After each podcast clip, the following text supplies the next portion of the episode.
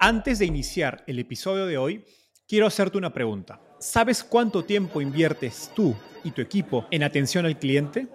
En el mundo de las startups, donde cada segundo cuenta y cada cliente es importante, Zendesk se convierte en tu aliado perfecto. Es como tener un equipo de superhéroes de atención al cliente a tu disposición. Zendesk es una plataforma omnicanal que integrará todos tus canales de comunicación como WhatsApp, email y redes sociales en un solo lugar. Gestiona tickets, ofrece una gran experiencia, aumenta tus ventas, pero sobre todo Construye relaciones cercanas con tus clientes gracias a Zendesk. Como beneficio exclusivo por ser parte de la comunidad startupeable, podrás probar el CRM de Zendesk completamente gratis por 6 meses. Y si decides continuar, tendrás 15% de descuento en tu primer año de contrato. Lo mejor de todo es que Zendesk escala de acuerdo a tus necesidades. Desde la oficina prestada donde empezaste hasta la compañía global que quieres construir. Compañías globales como Slack, Shopify y Airbnb confían en Zendesk para su atención al cliente. Ahorra tiempo, dinero y mantén felices a tus clientes.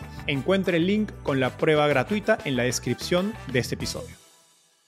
En los últimos años, las historias de emprendedores que levantan capital con un PowerPoint se han vuelto cada vez más comunes. Esto es genial y demuestra que hoy hay más capital e interés que nunca para las startups de Latinoamérica. Sin embargo, la realidad es que levantar capital sigue siendo bastante difícil para la mayoría de emprendedores que no tuvieron la oportunidad de estudiar en una universidad renombre, trabajar en profesiones de élite como banca de inversión o consultoría, o simplemente tienen menor acceso a capital por condiciones geográficas o sociales. Para conversar de esto, invitamos a Nathan Lastic, socio y fundador de Magma Partners, uno de los fondos semilla líderes en Latinoamérica. A la fecha, Magma ha invertido cerca de 70 millones de dólares en startups de toda la región y su portafolio incluye compañías como Albo, Kushki y Nuvocar.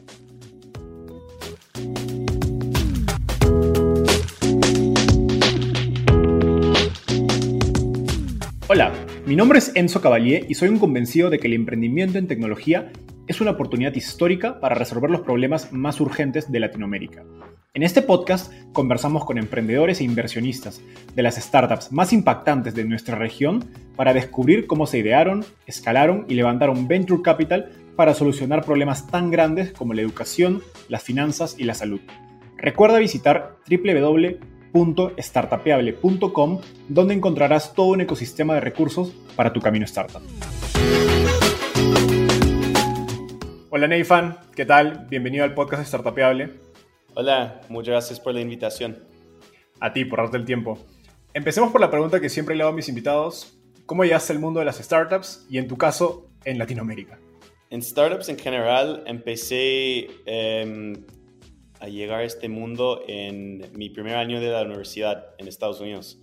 Em, y eh, no terminé como ganando eh, boletos para eh, el, equipo de fútbol americano en mi universidad. Y tuve que como comprarlos em, para mí, como de otros alumnos, y pude hacerlo. Y después mis, mis amigos me pidieron como, cómo lo hiciste y terminé como ayudando a un montón de amigos a comprar sus, sus boletos. Y em, de ahí usaba un, un, marketplace em, y ese marketplace al final del año estaba en venta y terminé comprándolo con un amigo de, de colegio y en como 5 mil dólares. Y con, con, ese amigo decidimos mejorarlo y ya éramos como emprendedores Em, digitales con como 29 años. Y terminamos como escalándolo a más universidades, terminamos vendiéndolo después de un par de años. Y ya como me di cuenta que no quería ser eh, trabajador en una empresa grande, ya tenía como, no sé, el bicho de emprendimiento y decidí eh, hacer un segundo emprendimiento con eh, otro amigo de la universidad en mi último año y ese es el startup que me llevó a LATAM. Em, nosotros habíamos levantado un poco de capital en Wisconsin y decidimos mover como nuestro base a Austin, Texas o San Francisco. Em, un poco para evitar el invierno de Wisconsin, pero también para como estar en un mejor como startup ecosystem. Y justo ahí vimos un artículo en Forbes que decía que Chile estaba con Startup Chile eh, con becas de 40 mil dólares, visa, oficina, eh, contactos y decidimos postular. Postulamos como en agosto y en noviembre ya estábamos en Chile como compañía 5 de Startup Chile. Qué gracioso. como, como el, el, mundo, muchas cosas pasan para que algo, algo tan extraño suceda. Sí. Bueno, ya yendo hacia, digamos, viajando algunos años en el futuro, porque me imagino que eso debe haber sido en qué año, 2010, 11. 2010. Ok, vale, claro, al, inicio de Startup Chile. Entonces, yendo a, al presente, eh, para quienes llevamos tiempo en el ecosistema, Magma Partners es un fondo relativamente conocido, pero quizás gente más ajena al ecosistema o nueva no, no, lo, no lo reconoce. Previamente cuéntanos qué es Magma Partners y cuál es su tesis de inversión. Magma es un fondo de venture capital que intenta mezclar lo mejor de Silicon Valley con lo mejor de Latam, uh, con el conocimiento de um, cómo operar en Latam, con contactos locales, con uh, ese realmente como on the ground conocimiento de problemas que todos hemos uh, como visto y como experimentado en el día a día, viviendo en la región con como acceso a capital, con acuerdos directos, contratos fáciles, eh, como entrepreneur-friendly deals, em, que especialmente en 2010 no, no existía en, en, la región. Y invertimos early stage en etapa temprana, como podemos hacer inversiones de 25 mil dólares hasta como 5 millones de dólares en tecnología.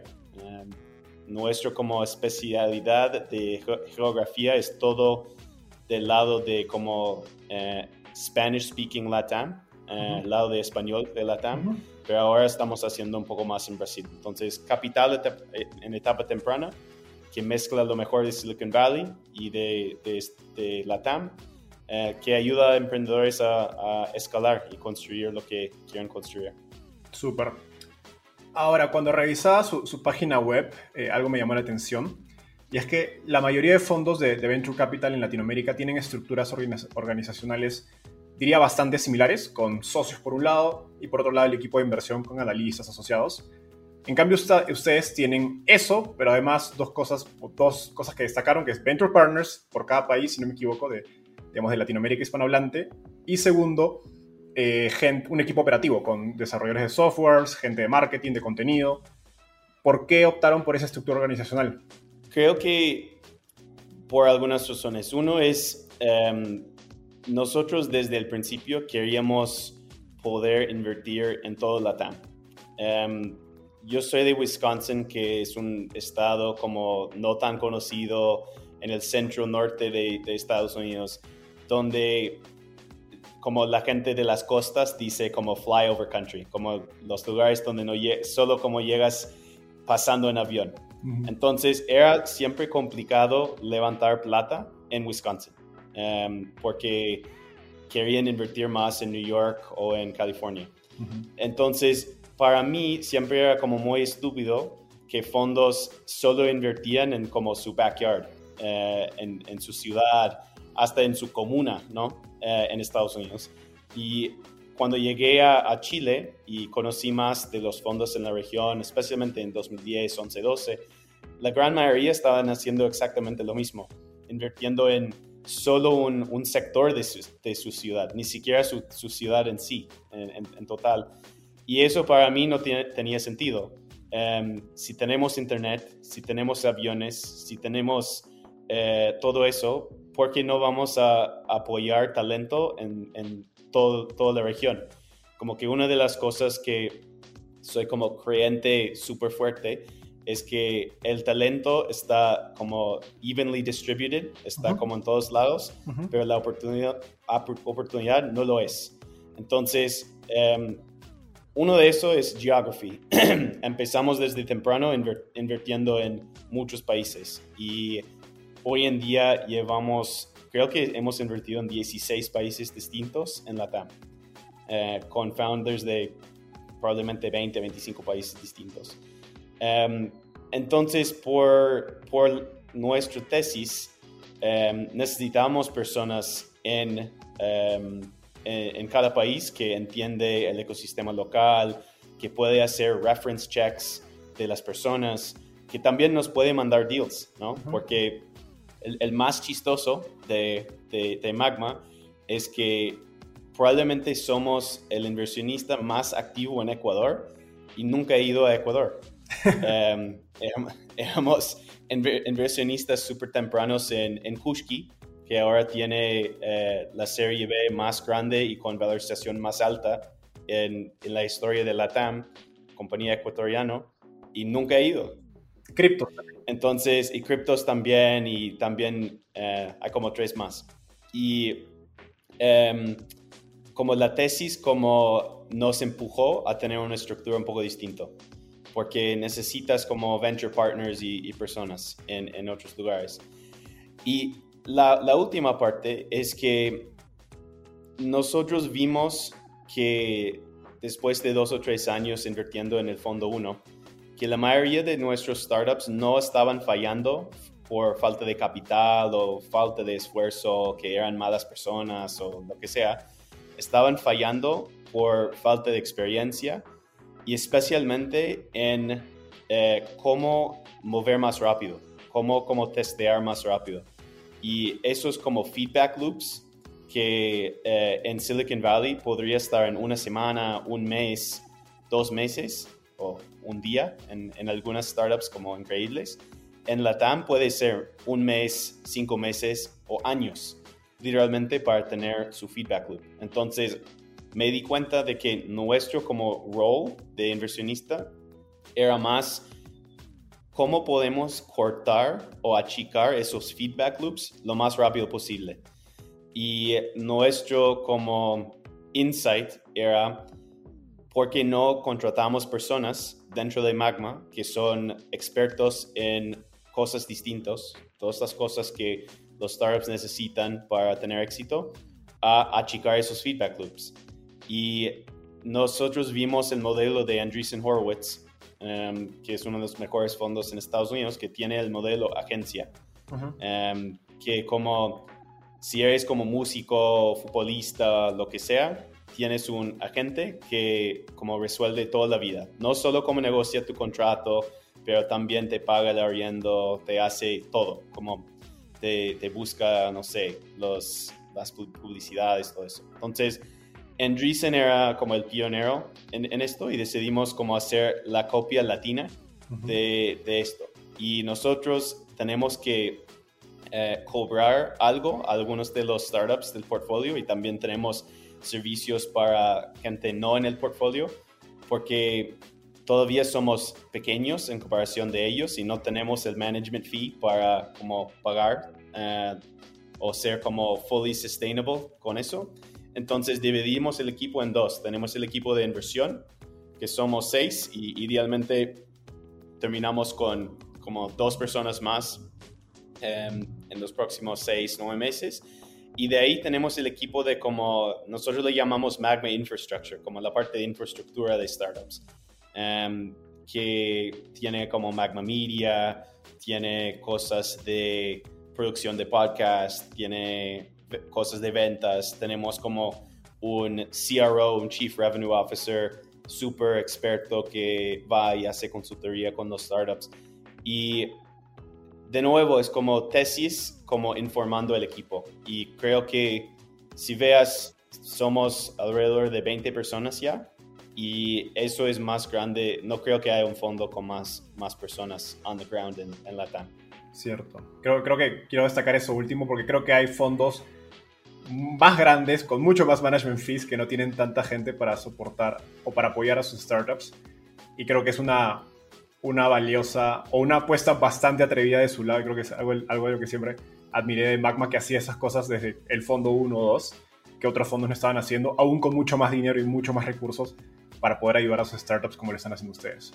Sí, hay, hay un montón de maneras de construir un, un fondo exitoso y apoyar a, a, founders, pero con nuestra tesis y nuestro, como, nuestra apuesta, sí estamos reinvirtiendo un montón del management fee que podría haber ido a, sueldos para socios o investment team eh, para poder realmente crear el equipo como y infraestructura de, como nuestros sueños porque nosotros estamos como apostando al, al éxito, ¿no? Que tenemos todos los incentivos alineados con los emprendedores de que realmente solo ganamos bien si hay éxito, ¿no? Ahora, creo que ese rol agencia es mucho más importante en las etapas más tempranas, ¿no?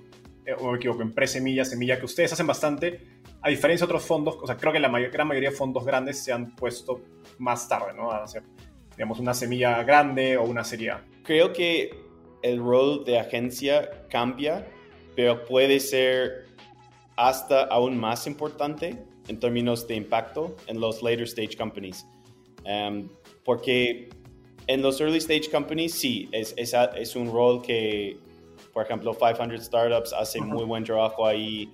Um, hay, hay, más que están, y, muchos ángeles también, que están empezando a, hacer un buen rol ahí.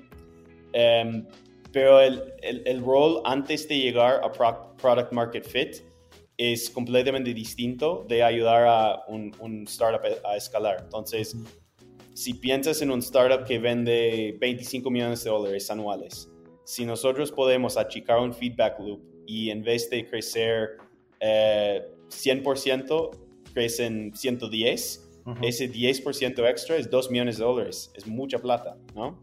Entonces, em, todavía las capacidades de, de muchos como roles que en Estados Unidos ya es muy común encontrar, por ejemplo, un Chief Revenue Officer o un Head of Product increíble. En LATAM no hay tanto. Entonces, ese impacto de entrenar eh, el Chief Revenue Officer o reset up, como rehacer el sales team, ¿no? Em, entonces, mi visión es, es, hay servicios distintos antes de Product Market Fit y después. Entonces, yo diría que el impacto más fuerte que estamos teniendo es más como Series A en adelante con, el, con la agencia. Y eso no era la apuesta original, era más como lo que dijiste, pero está empezando a, a, sí, a funcionar aún mejor. Qué interesante, creo que esto refleja un punto clave del trabajo de, Venture Capital que es priorizar tu tiempo, ¿no? O sea, probablemente el mismo tiempo que le inviertes en etapa temprana le genera mucho más impacto al startup pero ese mismo tiempo aplicado a una compañía más tarde, en porcentual a tu portafolio te genera mucho más impacto, ¿no? Entonces tienes que ir balanceando cómo alocas tu tiempo. Sí, y, nosotros por eso queremos un equipo más grande, ¿no? Porque em, hace, no sé, unos cuatro años, algo así, cuando solo éramos básicamente Francisco y yo, yo era el único como full time, Em, nos dimos cuenta de que no estábamos entregando como el valor que queríamos eh, a, todos los startups. Y por eso, para poder hacerlo bien, necesitaríamos mucho más personas para poder ayudar etapa temprana y también como etapa como más, más growth stage. Super. Ahora quiero pasar a, a un siguiente tema acerca de uno de los últimos artículos que escribiste para quienes nos están escuchando, vamos a dejar el artículo en las notas del episodio. En este artículo describes los dos tipos de emprendedores que existen en Latinoamérica y hablas de los emprendedores élites y los emprendedores subestimados. Y cuentas cómo los, fundadores subestimados tienen mucho menos acceso a capital y menores valuaciones respecto de los fundadores élite. Entonces, primero quiero agradecerte por escribir sobre este tema que me parece muy importante y creo que falta, falta discutirse. Y para quienes no han leído el artículo, em, puedes empezar contándonos ¿a qué llamas un emprendedor élite? ¿A qué llamas uno subestimado? ¿Y cómo es, cómo es que esta experiencia levantando capital es tan diferente? Sí, hay, una diferencia gigante entre el acceso de capital y también valorización en fundadores que fueron a, por ejemplo, Stanford, Harvard, em, son como ex empleados de Goldman Sachs, de McKinsey, um, y son, normalmente son como inmigrantes a la TAM de Estados Unidos o de Europa o como gente que vivió muchos años allá o son como de, no sé, la clase alta local. Em, y a cambio como el resto del ecosistema que no tiene ese, ese acceso a capital como tan fácil. Y es súper frustrante estar viendo un startup que quizás tiene como elite status, ese status elite, em, que tiene menos tracción que tú, que lleva menos tiempo levantando mucho, mucho capital eh, cuando tus métricas son mejores y tienes como más tracción, ¿no?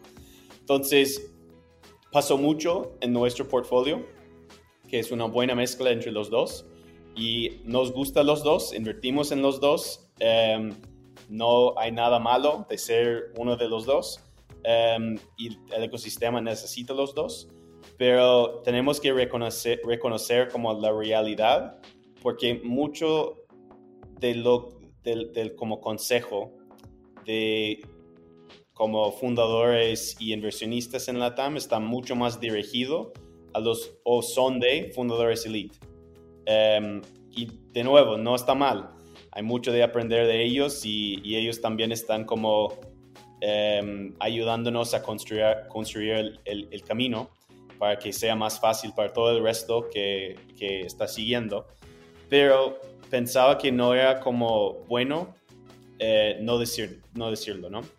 Entonces, lo bueno de esto es que cuando llegas a tu serie, como tu Series B, em, las valorizaciones y montos de capital y acceso a capital empiezan a, como normalizar, a ser como más, más parecidos. Y entonces es como buena noticia para los subestimados em, que están escuchando que si es más complicado, más difícil tu camino, pero si lo logras, vas a tener el mismo nivel o hasta mejor nivel de éxito que, que, los otros, ¿no? Totalmente. Ahora, ¿por qué en el artículo cuentas que los VCs de Latinoamérica y Estados Unidos invierten principalmente en emprendedores élite? ¿Por qué sucede esto? Creo que básicamente los de no de LATAM es casi, casi todo elite status, ¿no? Em, y muchos de LATAM eh, lo hacen también, pero no todos. Hay muchos que, que sí invierten en, en todos. Em, pero creo que es más, no es algo que están siendo malos o, algo así, es que em, si veas como el pattern matching de em, los fundadores exitosos, muchos han sido salido de, de, ese elite status. También si eres de Estados Unidos y no conoces eh, la diferencia entre, no sé, Costa Rica y Puerto Rico, que pasa mucho, o que dicen que Ecuador está en Centroamérica en vez de en Sudamérica, em, o no sé, cualquier cosa, o no, no entiende la diferencia de como economías en Chile y Argentina, em, la manera de hacer due diligence es complicado. No tienen los contactos locales, no tienen contexto local. Entonces, si vas a invertir tu primer cheque en la región, o tus primeros cheques en la región, estás tomando un riesgo probablemente frente a tus socios o tus, tus inversionistas en tu fondo eh, a poner capital en, en la TAM. Em, entonces, es muy como lógico que la mayoría de ese capital va a ir a gente que puedan hacer su due diligence, ¿no? Em, y alguien que fue a Harvard, Stanford, McKinsey, um, MIT. Um, y Combinator incluso. Sí, Y Combinator, y Combinator es una cosa interesante porque um, Y Combinator hoy en día es como el, la máquina de mover como los subestimados a, a elite. A elite.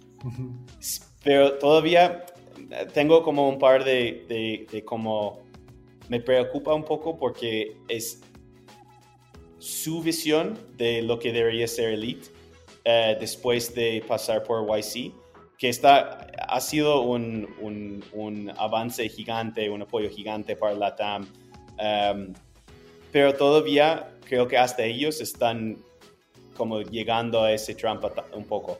Em, que básicamente su, su visión de Elite Status es que fuiste como empleado en Rappi em, y que perfecto, ningún problema en hacerlo, pero hay un montón de, de, otros tipos de emprendedores que um, podría ser fit.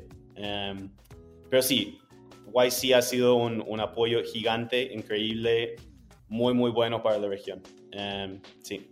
Y es, es interesante lo, lo que decías al inicio acerca de cómo los fondos extranjeros en su mayoría invierten en, en emprendedores élite porque creo que genera un círculo vicioso con los emprendedores latinoamericanos, y esto lo he escuchado a nivel, obviamente, off record, eh, más en conversaciones, que inversionistas dicen, sí, pues los latinoamericanos dicen, prefiero invertir en un emprendedor élite, porque si no, el otro emprendedor no lo veo yendo a picharle a Andreessen, a Sequoia o a otro fondo de Estados Unidos y obteniendo capitaleros, ¿no?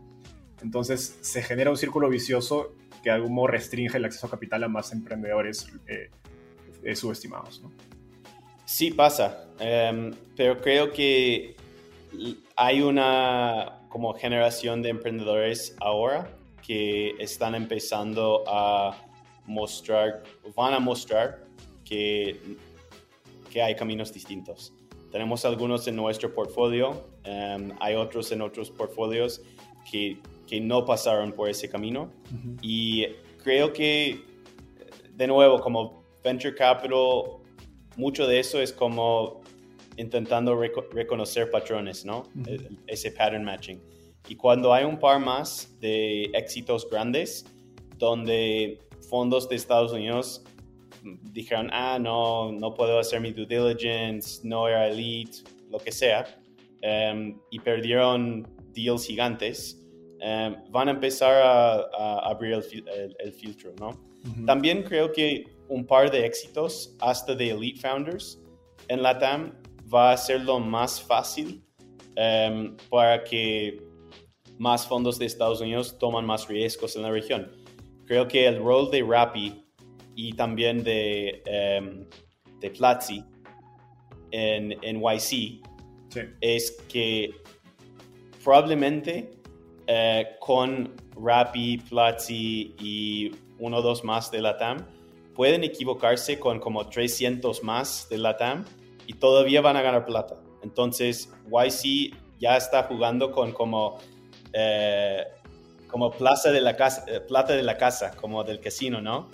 Em, entonces, cuando tienes todos los fondos grandes jugando con como ganancias grandes en la TAM, Em, van a poder, poder justificar a ellos, a sus socios, a sus inversionistas, porque hay un riesgo real para un fondo, no, no un Andreessen o un Sequoia, ellos van a estar bien, pero un fondo como más mediano o más nuevo en Estados Unidos, si invierte un, un, porcentaje interesante de su fondo en un startup de la TAM em, y no va bien, um, sus inversionistas pueden como quejarse y decir, ¿por qué no invertiste solo en Estados Unidos o, no sé, una estafa o bla, bla, bla? No, no entendiste nada de la TAM y pusiste mi plata allá y no voy a darte más plata. Entonces, eh, eh, hay un riesgo real de eso y tenemos que reconocerlo, ¿no? Para, y por eso digo, no es algo ilógico, no es algo que son mala onda, no es que son clasistas, lo que sea Em, es solo que estamos como todavía muy tempranos en, esto, en el ecosistema. Súper. Y ahora, o sea, estoy totalmente, de acuerdo, pero creo que también hay un rol eh, de la diversidad en esto, ¿no? Y, cuando ves la composición de los fondos de, de, Venture Capital en Latinoamérica, y eso es algo que, le he escuchado varias veces decir a, tu socia, a Claire eh, Díaz Ortiz, pues el 90% de los socios son hombres y comparten backgrounds muy similares como MBAs en Estados Unidos, consultoría o banca de inversión. Entonces digo, suena difícil que vayan a, emprender, que vayan a invertir en emprendedores más diversos cuando sus propias redes incluyen solamente emprendedores élite. ¿Qué, ¿Qué, tiene que pasar en el ecosistema para que haya más diversidad desde los mismos inversionistas? Creo que hay un par de cosas y uno, eh, y podemos encontrar el, el artículo, pero creo que Claire tiene un artículo que dice que mujeres GPs, mujeres VCs, están como tres veces o cinco veces más em, dispuestos de invertir en otras mujeres. Entonces, e, eso es uno. Y lo hemos visto desde que, desde que Claire se sumó. Han sido un par de startups que probablemente hubiéramos pasado em, porque, no sé, no entendí bien o lo que sea, que Claire eh, lideró y van increíble. ¿no? Eh, entonces, esa diversidad de opinión y de experiencia y todo nos ha ayudado un montón. Em, y creo que no solo en, hablando de mujeres, pero también backgrounds distintos es súper importante. Em, y creo que lo que tiene que pasar son dos cosas. Uno es más emprendedores con éxito, con plata, que quieren como, entre comillas, jubilarse al lado de, de, la mesa de Venture Capitalist.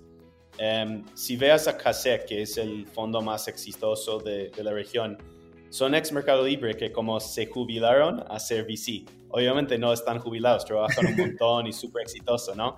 Pero ellos tomaron su punto de vista em, y han creado el, el Premier VC Fund en, en la región, ¿no? Y creo que si veas a muchos de los fondos exitosos en Estados Unidos vienen de experiencia en, tech que quieren como cambiar del lado de la mesa.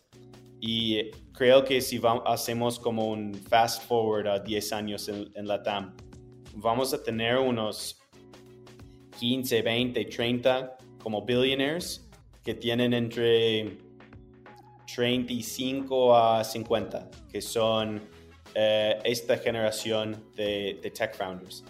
Y eso va a cambiar la panorama un montón. Em, también creo que ese fear of missing out, ese FOMO, em, hasta para los que no están invirtiendo mucho en, los eh, subestimados hoy en día, cuando vean los retornos que, que eh, invertir eh, más en mujeres, que invertir más en los subestimados generan, van a hacerlo, porque tenemos todos que ganar plata para nuestros inversionistas, nuestros LPs, o no estamos en el negocio, ¿no? Quizás tienes como dos o tres fondos para, para poder decir, no, tengo un par de exitosos, pero si no estás devolviendo dos, tres, cuatro, cinco veces el capital invertido, no vas a tener un, siguiente fondo. Entonces, creo que ese como self-interested FOMO, em, cuando hay más, más ejemplos, y va a haber, seguramente va a haber, eh, va a empezar a cambiarlo. Entonces, es, es un proceso. Todavía no, deberías, no, deberíamos estar como tan autocríticos en la TAM, porque estamos todavía en día uno del ecosistema aunque ya llevamos unos 10, 12, si quieres contar cuando empezó Mercado Libre, 20 años, 22 años, algo así, em, es súper temprano, ¿no? Eh, deberíamos estar teniendo estas conversaciones, pero tampoco es como, no deberíamos esperar que va a cambiar en un año, ¿no? Cierto, no, y digamos, los fondos más grandes, los más importantes de México, de Brasil, Argentina, pues recién están viendo los frutos de sus primeros fondos, ¿no? Que empezaron hace 10 años. Entonces, recién estamos en la primera iteración, digamos, del modelo Venture Capital en Latinoamérica. Así que hay, hay bastante camino por, por trabajar. Es, es, un buen punto, es un buen punto porque estaba hablando de cómo los ciclos de feedback, los feedback loops para startups, para VCs, no son tan rápidos, ¿no? Em, probablemente no, no vas a saber en un mundo normal no vas a saber por por lo menos cinco años y muchas veces siete años si eres como buen VC o no. Em, y ahora el mundo está un poco más eh, como, voy a decir, no, un poco más, mucho más como on fire. Em, entonces podemos de Magma 2, que empezó en 2018, ya sabemos que va a ser muy buen fondo. Em, con muy buenos retornos. Ya hemos devuelto todo el capital los inversionistas y mucho más para crecer. Pero em, creo que sí, es un, es un ciclo, de, ciclo de como feedback muy lento. Ahora, pese a esto, ustedes son de los fondos que más invierten en este tipo de, emprendedores. Eh, y lo que pienso es que para atraer a emprendedores con backgrounds menos tradicionales, digamos que no hicieron una maestría en Estados Unidos, consultoría, lo que ya conversamos, me imagino que hay que hacer las cosas de una manera distinta al resto de fondo. Entonces, ¿qué hace Magma eh, diferente? ¿O qué, crees que hace Magma diferente para atraer y, trabajar con emprendedores subestimados? Creo que no es necesariamente que tienes que hacer cosas diferentes en, en términos de mentoría, es solo que probablemente todos los startups y los founders van a tener algunas cosas que no lo hacen muy bien. Em, pero con los subestimados, muchas veces son cosas que falta de conocimiento, que está bien, como que no es, em, y, son cosas como fixable, que, que, puedes como hacer mucho mentoría o buscar un coach o un consultor o lo que sea. Y requieren muchas veces más trabajo al principio para como prepararlos su como su mini MBA en cómo cómo como appeal como a los a los VCs en Estados Unidos. Em, son cosas que puede ser tan simple de mejorar el inglés que no debería ser problema, pero es. Em, puede ser puede ser em, no necesariamente mejorando el inglés, pero hablando tu mal inglés, pero con confianza. como que eso también ayuda. Podrías hablar horrible, pero si lo haces con que alguien como crea que puede ser líder, funciona.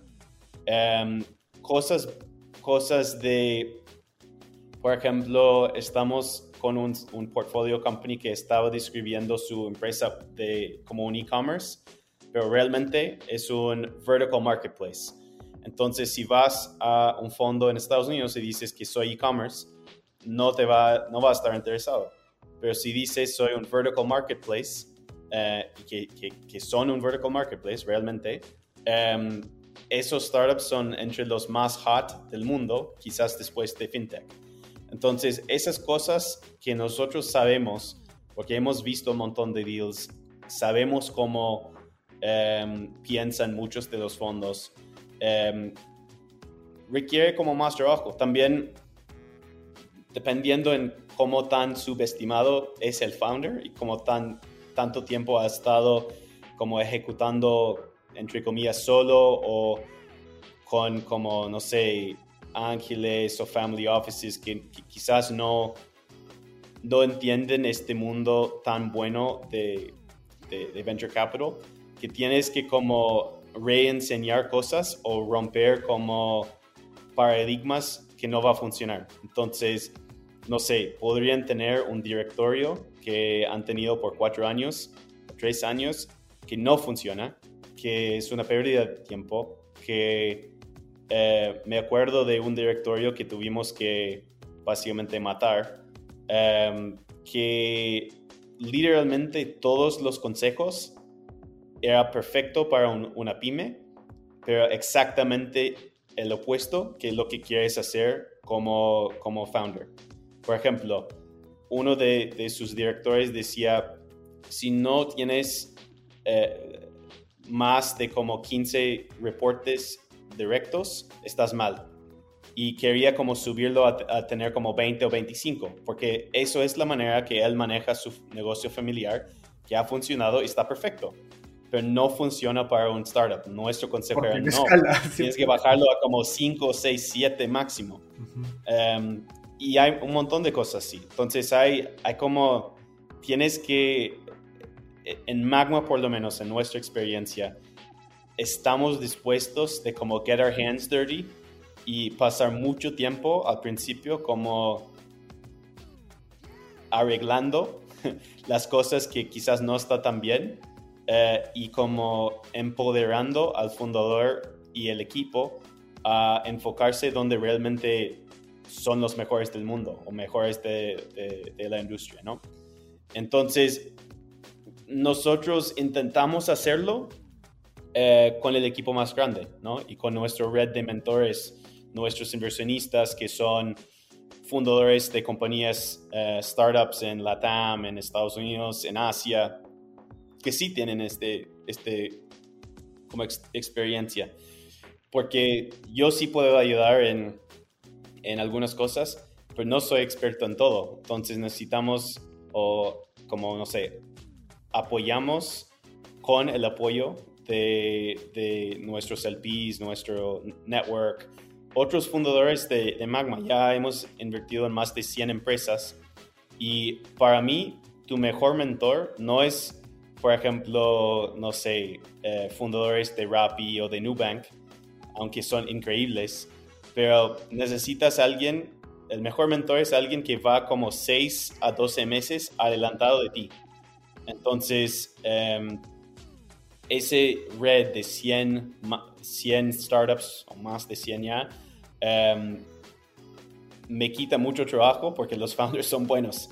Entonces, em, sí, creo que es, eso también. Súper, sí. Ese, ese consejo que dices de tu mejor mentor es el que está un poquito más adelante tuyo. Lo he escuchado de muchos founders que lo valoran. Ahora, en los últimos dos años, eh, pues el, mercado está más caliente que nunca y tú mismo lo decías hace un ratito, donde vemos rondas millonarias pues, que bien sean que hay mucho más capital e interés que nunca en, en las startups de Latinoamérica. Y como dijiste hace un, momento, hace un rato, el tema es que los consejos de fundraising usualmente se dan están muy influenciados por Silicon Valley y enfocados en emprendedores élite, ¿no? que, que quizás o probablemente simplemente no aplican para emprendedores subestimados en Latinoamérica. Dicho eso, ¿cómo debería o qué consejos le darías para diseñar y ejecutar su proceso de levantamiento de capital a un, a un emprendedor subestimado? Creo que depende mucho de, de la etapa donde están. Em, si, si, ya tienes mucha atracción em, y muchos fondos te han dicho que no, em, pero tienes mucha atracción, eh, yo te diría, habla conmigo, porque eso es lo que estamos buscando para los Em, como más adelantados. Y tenemos un par de casos de éxitos gigantes que hasta ahora no han sido como tan reporteado, pero en los próximos meses eh, como va a salir. Y ya tenemos un playbook que funciona, em, pero esos son, no hay tantos que tienen un montón de tracción que no han podido levantar o quizás han podido levantar, pero solo de family offices o, no sé, private equities que no, no, entregan como deals, entre comillas, como muy buenos o justos. Eso es por un lado. Em, porque sí, hay una manera de hacerlo. Es un proceso de seis, nueve meses. Em, pero sí, podrías probablemente uno va a tener en 18 meses subir su valorización cerca de 10 veces. Em, y mucho de eso es, es si han crecido, pero también toda la ayuda de cómo explicarlos cómo deberían estar presentando a su negocio en Estados Unidos y también agregando más personas a su equipo que fortaleza em, las cosas que ellos no tienen, no tienen tanto. Y para más la, parte como etapa temprana, creo que la mejor manera de hacerlo es tener un par de fundadores que sí tienen éxito, pueden ser elite o no elite, em, que confía en ti. No necesariamente tiene que ser tu inversionista, aunque sí ayuda, pero si no sé, un ángel o un emprendedor que donde tengo confianza me dice, esta persona va bien, eh, deberías conocerlo, voy a conocerlo, ¿no? Em, quizás, quizás no va a terminar inversión, pero por lo menos em, vamos a, alguien de nuestro equipo va, a tener la conversación, dar feedback. Entonces, intentaría como empezar a tener como una relación con un par de esos fundadores. Y la manera de hacerlo no es como tocar la puerta y decir, invierte en mi empresa, porque ellos tienen miles de personas que le, piden cosas. La, manera, la mejor manera de hacerlo si no tienes el contacto y es como completamente frío. Y también a mí funciona y, es, y yo también lo uso cuando estoy como buscando a alguien como más adelantado que, que, yo. Es decir, yo estoy en eso, esto es el problema que tengo que resolver, esto es mi decisión que voy a tomar, esto es por qué, y dime si estás de acuerdo o dime si lo, lo verías o lo pensarías distinto. Idealmente en no más de como 200, 150 palabras máximo, como algo, algo pequeño, algo resumido, algo rápido, y no, no vas a como imaginar cuántas personas como realmente top tier global que me han respondido de eso así y respondido el mismo día. Es realmente increíble. Entonces, tienes que ser como muy bueno en, en, preguntar así. Em, y eso como casi nadie lo hace. Y los que sí lo hacen, como están en el radar de esos top tier emprendedores que son ángeles, y también los, los, los, fondos. creo que em, sí, ayudando, o eso te ayuda a como subir tus posibilidades de levantar. Sin duda, ¿eh? creo que, y cada vez más he visto emprendedores latinoamericanos de los subestimados haciendo esto con inversionistas ángeles de Estados Unidos y les ha generado grandes resultados. amigos, algunos emprendedores cercanos que son amigos que han conseguido advisors de startups muy similares en Estados Unidos que ya han levantado, que ya son unicornios y los han traído como advisors a su, compañía, eh, con equity incluido, eh, otros que levantaron de uno de los mejores inversores ángeles en su sector en Estados Unidos eh, y luego pudieron entrar a YC, levantar una ronda grande y todo con correos en frío. Entonces, creo que es algo que muchos emprendedores están pasando, digamos, se está pasando a hacer, ¿no? Lo que tienes que tener cuidado con lo de Estados Unidos es que muchos muchas veces la realidad on the ground en la TAM es distinto. Entonces, hemos visto casos de emprendedores que consiguen alguien de Estados Unidos que invierte, que, no sé, invirtió temprano en su, en su como par en Estados Unidos, pero dice, no, es que la valorización tiene que ser 15 millones, porque en Estados Unidos sería 15 millones. Entonces, perfecto, si tienen como esa capacidad, eh, de hacerlo en Estados Unidos, perfecto. Pero muchas veces no funciona como frente eh, fondos en la TAM, que quizás lo hubieran hecho en 12 o en 11, que igual probablemente es trato justo para todos. Em, pero las expectativas de algunos de Estados Unidos que no entienden bien la realidad local em, es un riesgo como contar que vas a levantar solo en Estados Unidos si lo haces, está perfecto. Em, como saca el dinero que puedas, pero el riesgo de, de, no tener a alguien como on the ground que realmente te pueda puede ayudar si pasa algo local o, entiende el mercado, um, sí, eso es un riesgo. Cierto, también he visto bastante eso, emprendedores que conectando con inversionistas ángeles de Estados Unidos se generan expectativas de algún modo no, no realistas para, para Latinoamérica. Ahora, en este mismo artículo, eh, ya para ir cerrando este artículo, mencionabas, marcabas la diferencia entre los fundadores de México y Brasil y los del resto de Latinoamérica. Y ustedes justamente son de los pocos fondos que invierten proactivamente en Colombia, Perú, Chile, Ecuador, que nos contabas. ¿Qué, qué están viendo ustedes en estos mercados que otros fondos no? No sé si estamos viendo algo distinto. Creo que es solo nuestro, nuestra capacidad. Eh, y también antes de la pandemia nuestro como habilidad o como músculo que ya teníamos entrenado em, de invertir sin conocer fundadores en persona. Em, invertimos en Kushki en dos llamadas em, y no conocía a ellos en persona por un año y medio, probablemente dos años. Y eso era 2016 17, 16, no, no me acuerdo, eh, quizás 17, probablemente 17. Em, y lo mismo con Fondo 3, ¿no? Em, ayer me junté con eh, una emprendedora en persona de Magma 3 y es la primera persona que conozco de nuestro portfolio de 25 startups en persona. Entonces, estamos súper cómodos invirtiendo en Uruguay o en Ecuador o en Perú o lo que sea, en Centroamérica, conociendo los founders. Y eso no era muy común antes de la pandemia y creo que teníamos esa experiencia.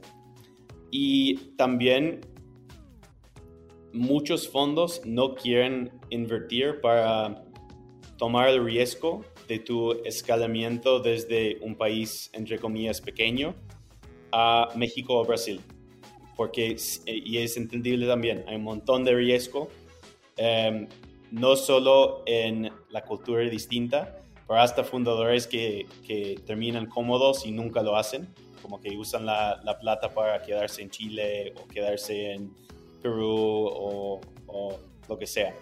Entonces, creo que parte de eso es que empezamos en Chile, entonces estábamos cómodos en día uno con startups que solo estaban en Chile, ¿no? que estaban empezando a expandir.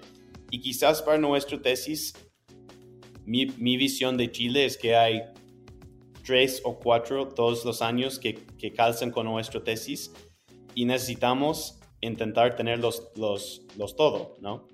Um, pero no hay, no hay tantos. Quizás en Perú hay, hay uno o dos todos los años, Ecuador uno o dos. Um, y de ahí vamos a hacer como más apuestas para, para encontrar esos uno o dos. Um, y muchos fondos que tienen una estrategia distinta pueden esperar hasta que lleguen a México y baja el riesgo, o llega a Colombia o llega a Brasil, baja el riesgo mucho y tienen fondo más grande para como pay up eh, una valorización más alta. Y no está mal, es solo una estrategia distinta.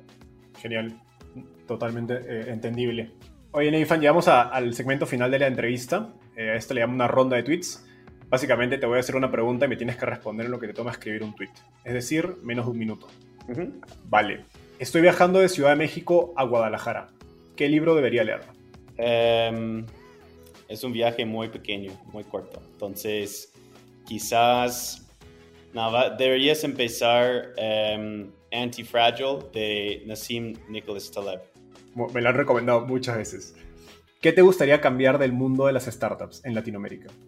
Muchas cosas.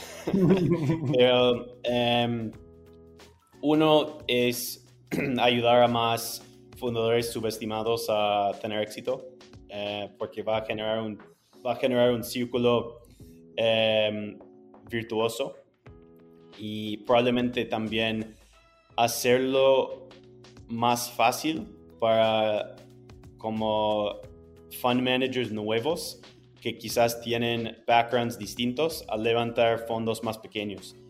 Um, porque ese mundo de, de, que tienes que tener un fondo de 20 millones para tener éxito, um, sí, si eres un tipo de, de, de fund manager, está bien, lo he vivido, pero hay otros que quizás pueden hacerlo de maneras distintas y ser más flexibles. Me gustaría ver cómo cambio porque va a generar más diversidad, probablemente mejores retornos, mejores startups, todo. Totalmente de acuerdo. Y finalmente, ¿quién es un inversionista en Latinoamérica al que crees que debería entrevistar y por qué? Hay muchos. um, Cristóbal Perdomo de Jaguar, creo que muy bueno. Um, creo que Sebastián Castro, que es de Kushki, pero también de Alpha 4 Ventures. Okay. Um, tiene tiene la, la, visión de los dos lados de la mesa porque está haciendo un fondo al mismo tiempo de, de emprendiendo y emprendiendo súper exitoso. Nosotros tenemos un par de compañías en, en, conjunto y también buscaría y te puedo, te puedo como dar nombres después, uh -huh. um, pero un par de ángeles mujeres que están como haciendo súper bien en, en la región. Solo no digo sus nombres para no como inundarlas de, con cosas ahora y para ver que están dispuestas de, de salir, pero um, hay un par muy buenas que creo que uh, yo sí haría. Y uno que sí puedo mencionar, que sí o sí deberías entrevistar, también es emprendedora y, y angel investor, es Joana Molina de Intern Group en Colombia. Okay. Um, ella sí, sería como muy buen guest. Genial. Esa, esas últimas intros de, de, Ángeles Mujeres sin duda te las voy a, te las voy a pedir. Oye, Nathan, muchas gracias por estar acá. Llegamos al final. Eh, pueden encontrar a Nathan en Twitter como arroba NathanLastic. Gracias por estar acá. Nos vemos. Muchas gracias.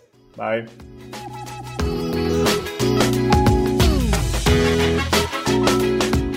Gracias por escuchar este episodio. Espero que te hayas llevado tanto como yo. Suscríbete a nuestro podcast para seguir aprendiendo de los principales referentes del ecosistema startup en Latinoamérica. También visítanos en www.startapeable.com donde encontrarás un glosario, blog y directorio con recursos valiosos para tu startup.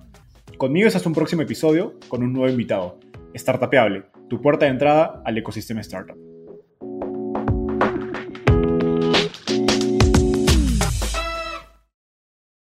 Este es un podcast producido por Explora.